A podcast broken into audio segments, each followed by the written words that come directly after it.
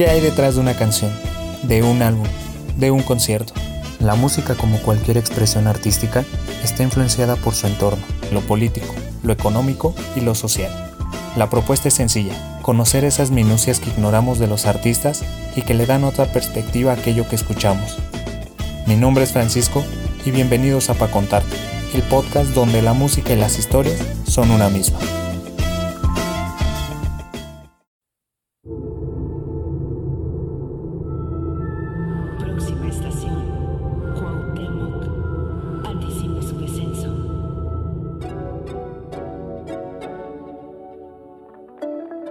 Un aplauso para todos ustedes, gracias por darle play una vez más a este humilde podcast. Sé que para muchos no es fácil escuchar a un tipo hablar durante más de 5 minutos seguidos y se puede volver tedioso, puesto que estamos acostumbrados a consumir más contenidos audiovisuales que sonoros, y por eso cada reproducción para mí representa un gran logro porque quiero pensar que algo estoy haciendo bien. Pero hablando de contenidos, ya les había dicho en el primer episodio de este podcast, en aquel primer episodio que hizo que surgiera todo este proyecto, cómo la pandemia modificó el consumo de música. También les expliqué de manera muy breve, en realidad creo que solo fue un comentario, que TikTok contribuyó a la popularidad de ciertas canciones. Pero hoy, cinco meses después, tengo datos y quiero compartirlos con ustedes. En los últimos años, TikTok se ha vuelto una aplicación que no solo funciona para compartir contenido audiovisual, también ha servido para catapultar músicos y músicas independientes, así como ayudar a artistas populares. Seguro muchos de ustedes identificarán los siguientes fragmentos.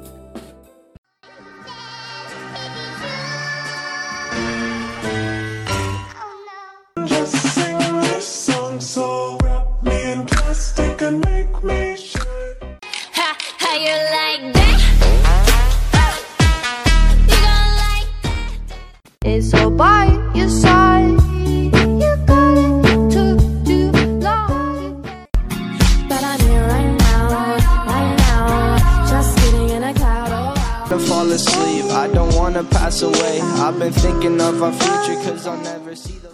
Savage love. Did somebody, did somebody break your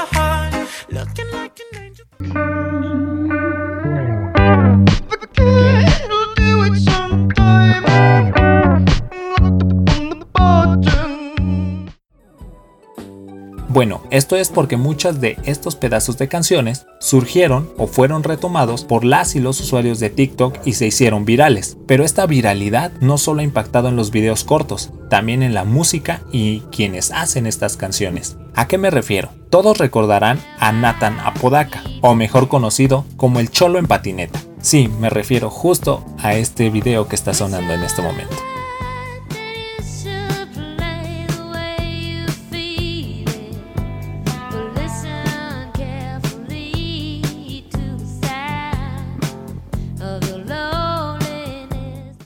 Este video de 23 segundos, literal, 23 segundos, fue tan popular que consiguió una camioneta, dotaciones de jugo Ocean Spray y ser invitado a la ceremonia de investidura del ahora presidente de Estados Unidos, Joe Biden. Pero como dije, el beneficio no solo fue para el creador del contenido, también para el grupo de esta canción, Fleetwood Mac, una agrupación de rock pop de los años 70 para muchos jóvenes desconocida, o así lo era hasta antes del video de Nathan, y que significó su resurgimiento, pues en octubre del año pasado la canción regresó al top 100 de Billboard, algo que no pasaba desde 1978.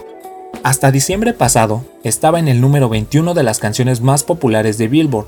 Además, en Spotify, hasta la fecha de grabación de este episodio de este podcast, Dreams ocupa el lugar 103 de las canciones más reproducidas en el mundo. Según Warner Music, la canción Dreams registró un aumento del 314% en las reproducciones diarias entre las personas de edades de 23 a 27 años en plataformas de streaming, mientras que las audiencias de 18 a 22 años, la canción tuvo un incremento del 245%. En septiembre de 2020, cuando fue publicado el video de Nathan, Fleetwood Mac tenía 17 millones de reproducciones mensuales en Spotify. Ahora tiene alrededor de 24 millones. En YouTube, el video de Dreams pasó de 1 millón de reproducciones mensuales a 3 millones. Este solo es un ejemplo del efecto TikTok pero hay muchísimos más, puesto que las y los artistas consolidados ya aplican estrategias para distribuir sus canciones en esta plataforma y hacerlas virales. Con esto generan más escuchas y popularizan sus canciones. Aunque esto no siempre funciona. Por ejemplo, Justin Bieber.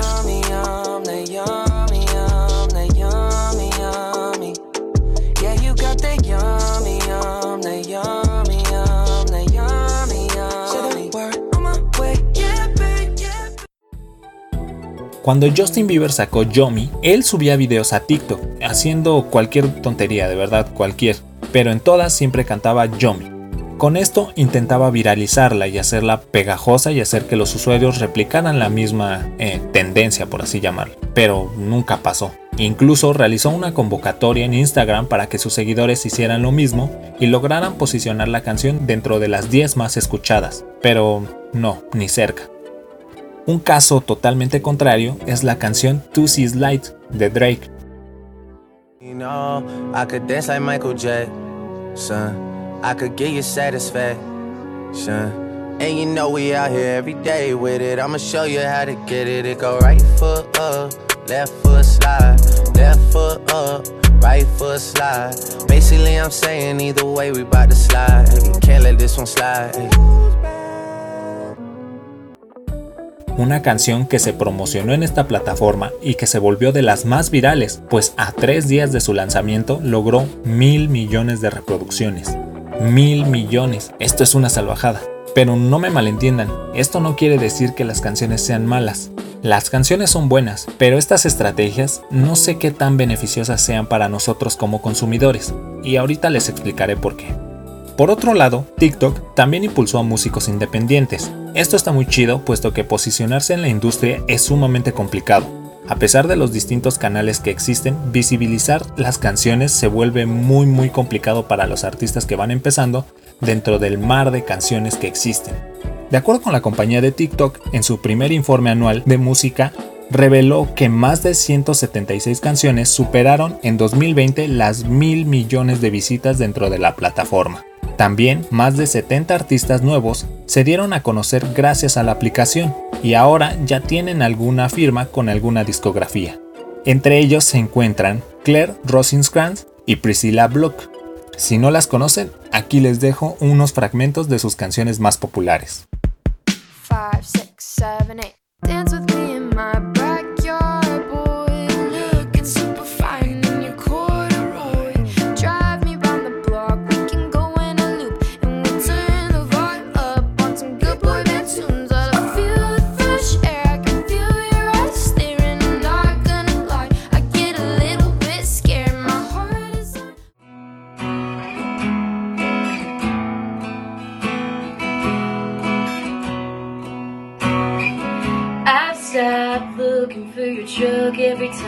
Go somewhere. I don't scroll through the past anymore cause I don't care.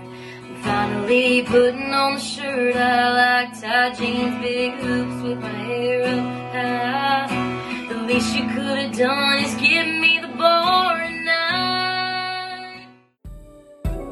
Pero estos no son los únicos casos, hay casos más famosos como Megan Thee Stallion, quien es la compositora de la canción más escuchada en el año en TikTok.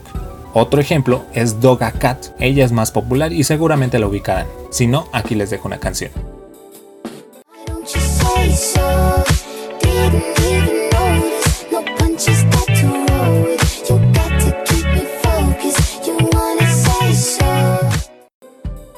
Con estos números, los dirigentes afirman que TikTok se convirtió en la plataforma de referencia de Estados Unidos para el descubrimiento de música, así como una plataforma de lanzamiento para grandes éxitos de artistas de todos los géneros. Este fenómeno pone sobre la mesa una nueva estrategia para distribuir música. En Chile, por ejemplo, las filiales de las principales discográficas han comenzado a usar la aplicación como herramienta de promoción de sus artistas. Hasta ahora, la distribución se ha concentrado en Estados Unidos, Reino Unido, China, Japón y Corea del Sur, pero en 2021 se espera que esto se expanda a América Latina. Por ello, los directivos de TikTok ya firmaron contratos con Sony Music y ICA, quienes son los organismos de licencias musicales más amplios en Europa y América Latina. Yo les comentaba que esto podría no ser beneficioso para las y los consumidores, y les explico por qué. A lo mejor exagero un poco y me estoy convirtiendo en el clásico señor de ¿tú qué vas a saber de música? La verdad espero que no. El punto es que estas plataformas de música por streaming saben cuántas personas escucharon una canción, cuántas veces la reprodujeron, hasta qué minuto, y así entre otros datos. Esto tal vez no es novedad para ustedes, pero con esa información las disqueras y artistas componen éxitos musicales. Por ejemplo, quienes se dedican a esto saben que las canciones deben tener una parte atractiva que sea pegajosa, un gancho. Por lo general es el coro. Bueno, con estos datos, ahora se sabe que lo recomendable es que esta parte contagiosa, pegajosa de la canción esté ubicada entre el segundo 40 y el minuto 1 con 10 ya que después de este tiempo hay más probabilidades de que la audiencia se aburra y le dé siguiente. Vayamos al top 50 de Spotify. La canción más escuchada hasta la grabación de este podcast es Duckity, de Bad Bunny. Si le damos play, nos daremos cuenta que el coro inicia en el segundo 15. La primera estrofa es el coro, obvio no lo sabemos hasta que se repite en el minuto 1 con 8 segundos.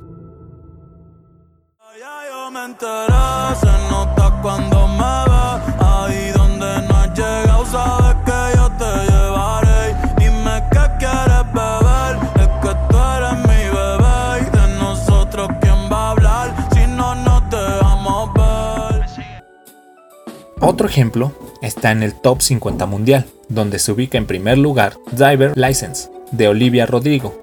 En este caso, su coro comienza en el segundo 53.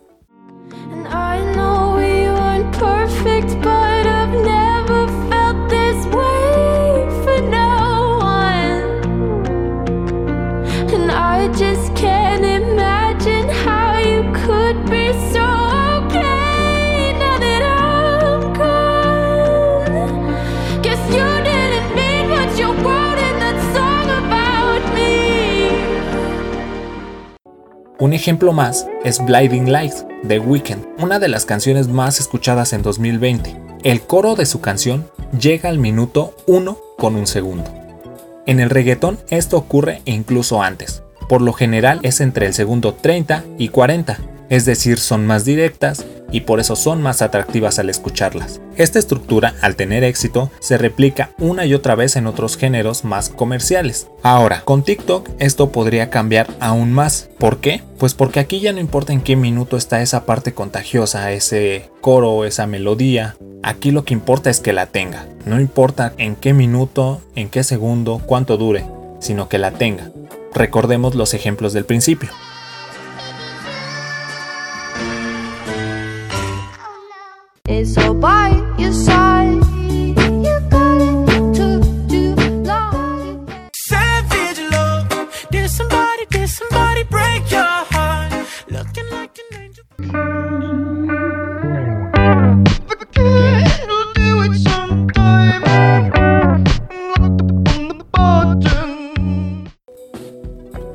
Esos fragmentos que utilizaron en los videos y que sirvieron para atraer a las audiencias a escuchar las canciones completas, funcionó.